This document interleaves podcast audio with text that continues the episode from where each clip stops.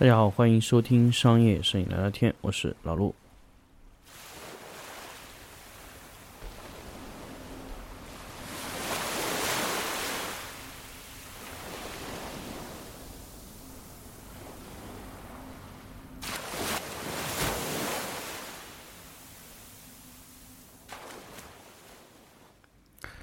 大家好，欢迎收听新的一期商业摄影聊聊天节目。那么这一期呢，其实不是在海边给大家录，那么这个声音呢，是我从三亚回来给录到的一些呃海边的声音，所以可能未来几期会使用这个海的这些声音来跟大家去去去去做这个节目。我觉得，嗯，可以说。呃，这些音频吧，其实可能我一很长一段时间是使用这种背景音乐吧。那么现在呢，其实其实可能更想用这种自然音的方式跟大家去聊。啊，未来可能我会去录更多的关于呃这种可能是纯净的这种自然状态的声音。那么这期节目呢，其实就是粉丝抢先听我从上海回来给大家做的第一期粉丝抢先听节目。那么之前几期呢，都聊了一下趋势啊，什么闪光灯啊这一类的东西。那么从三亚回来以后呢，刚好呢，也碰到了今年的一些呃启示吧，可能很多的一些行业里面慢慢开始复苏，那。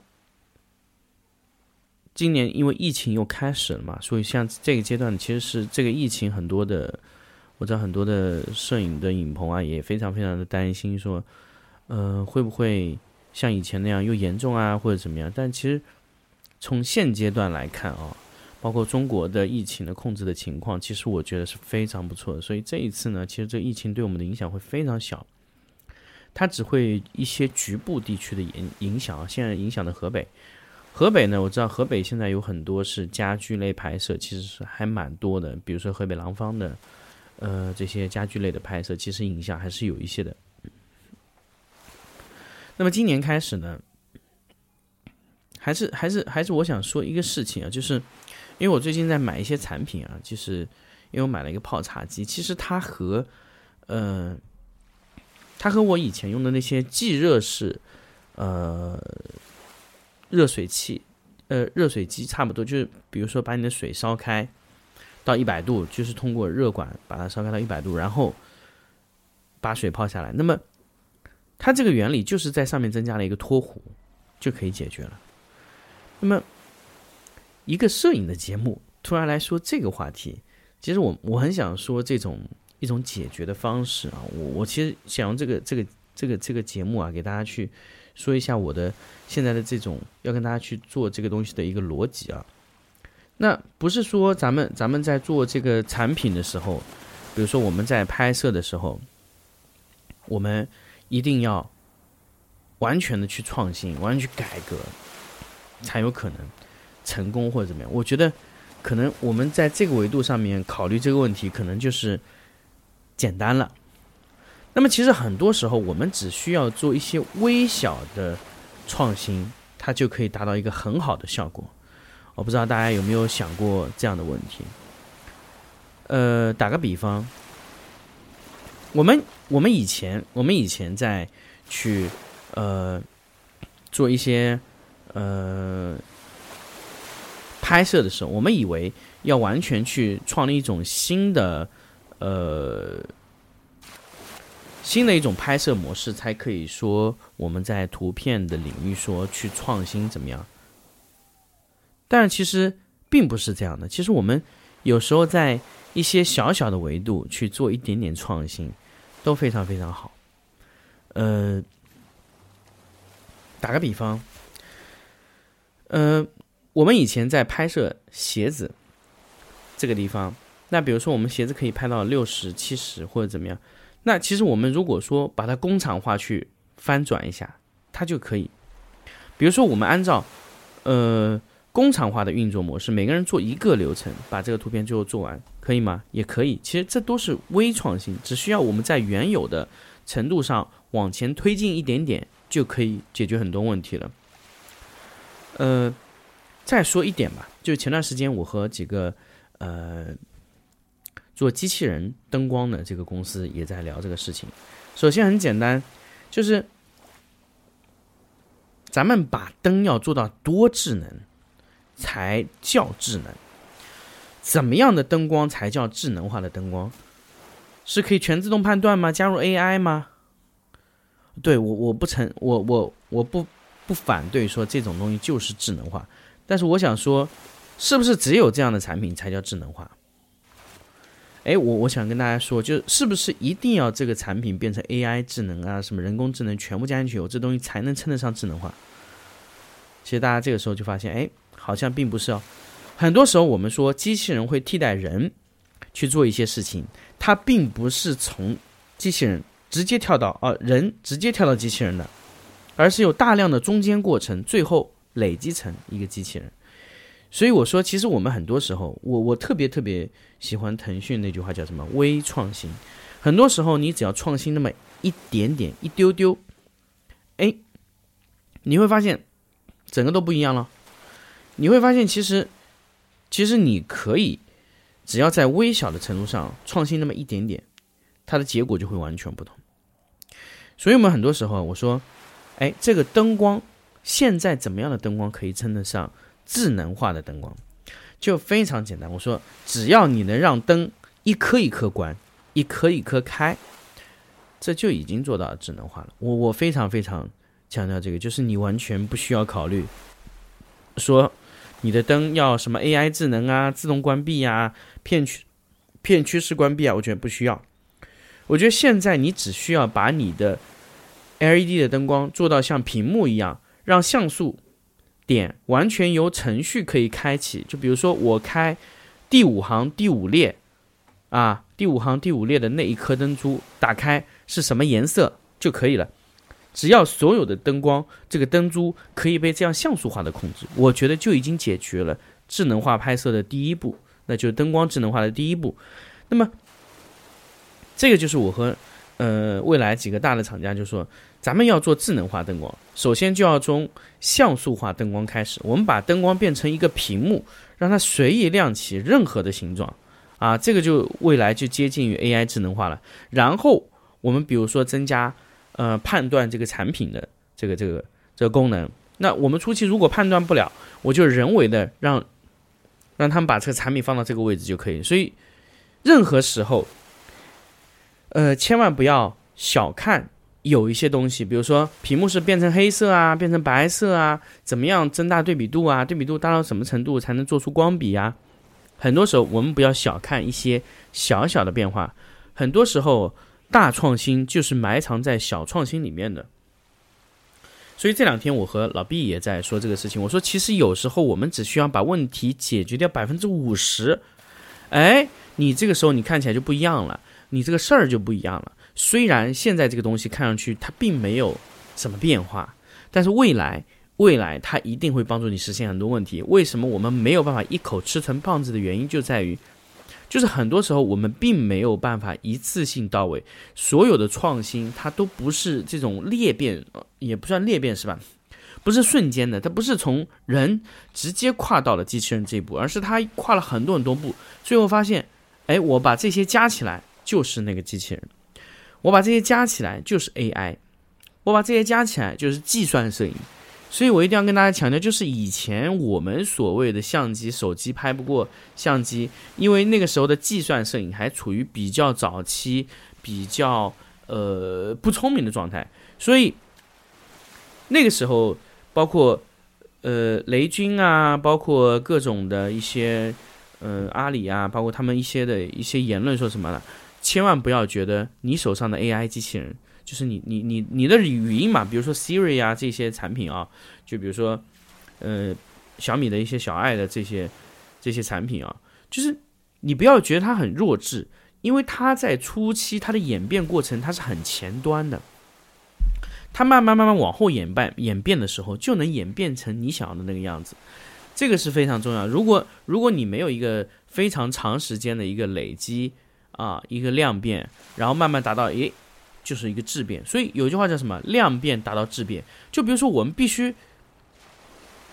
从一到二三四五六七八九十，甚至到一百、一千、一万的时候，哎，你这个量的积累，你这么多创新的微创新的积累，你就可以到质的变化，啪一下就变换了。而且那个时候的所有的软件、硬件、数据量都能跟上。所以为什么我去年，包括今年、后年，我都会强调说，影棚要数据化，影棚要数据化。影棚的数据化的根源就是把所有东西都编入数据，啊，让任何东西都在数据中运转。你就会发现，其实很多数据你在初期看起来是没有没有没有什么用处的。就像我们现在发现，就是我们在数据化管理影棚的时候，很多数据得出，我们可以得出非常多的数据。比如说你你在这个，比如说平均完成时长啊，速度完成时长啊。单任务完成时长，就整个影棚在这一类任务上的完成时长，还可以统计出这一类这一个人的任务，这一个 SKU 里面完成的任务时长，还可以检测这一个 SKU 这个摄影师或者这个陈列师完成时长，然后每个陈列师在每一种 SKU 下面，它所产生的评分也是不同，所以我们有一系列的数据可以导出。那我们现在看来，其实很多数据是好像看上去是没有用的，但是。你架不住那么数据量那么大庞大的数据，那么庞大的数据，在你大量的记录记录到一定的量的时候，哎，你可以把各种数据组合得出一个新的结果。这就是，嗯，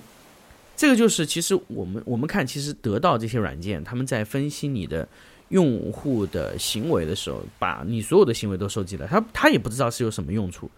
其实很多的软件在收集你所有的行为，他都不清楚。比如说你的定位。你的播放时长，你在什么地时候播放时长，甚至还有一个就是你在哪种情况下听这个音频，几点听的，听多少时间，哪一类音频你完播率最高？哎，现在的数据量非常大，因为我在，因为我我自己在，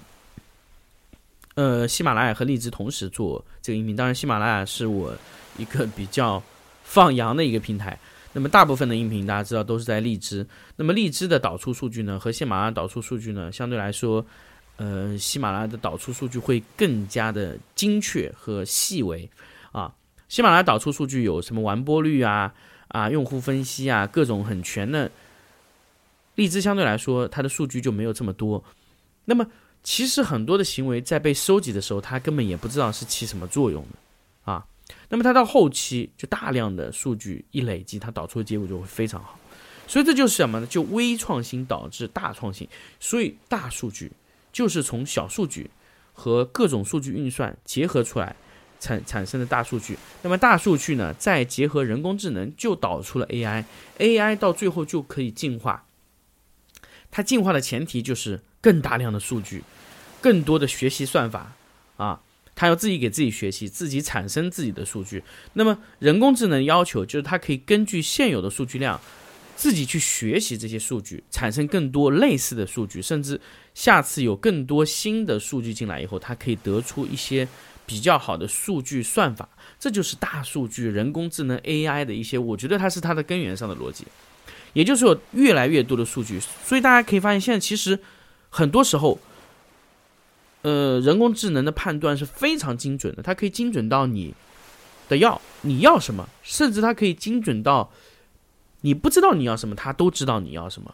这个是非常非常关键。你不要说是恐怖，不要说这个东西有未卜先知能力，而是它通过大量的计算逻辑算法，它能得到哎一个你觉得